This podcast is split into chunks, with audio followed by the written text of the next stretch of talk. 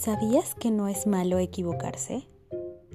Lo malo es no aprender de esa equivocación. Los errores nos ayudan a mejorar, a crecer y a encontrar nuevas oportunidades para tener un bienestar integral.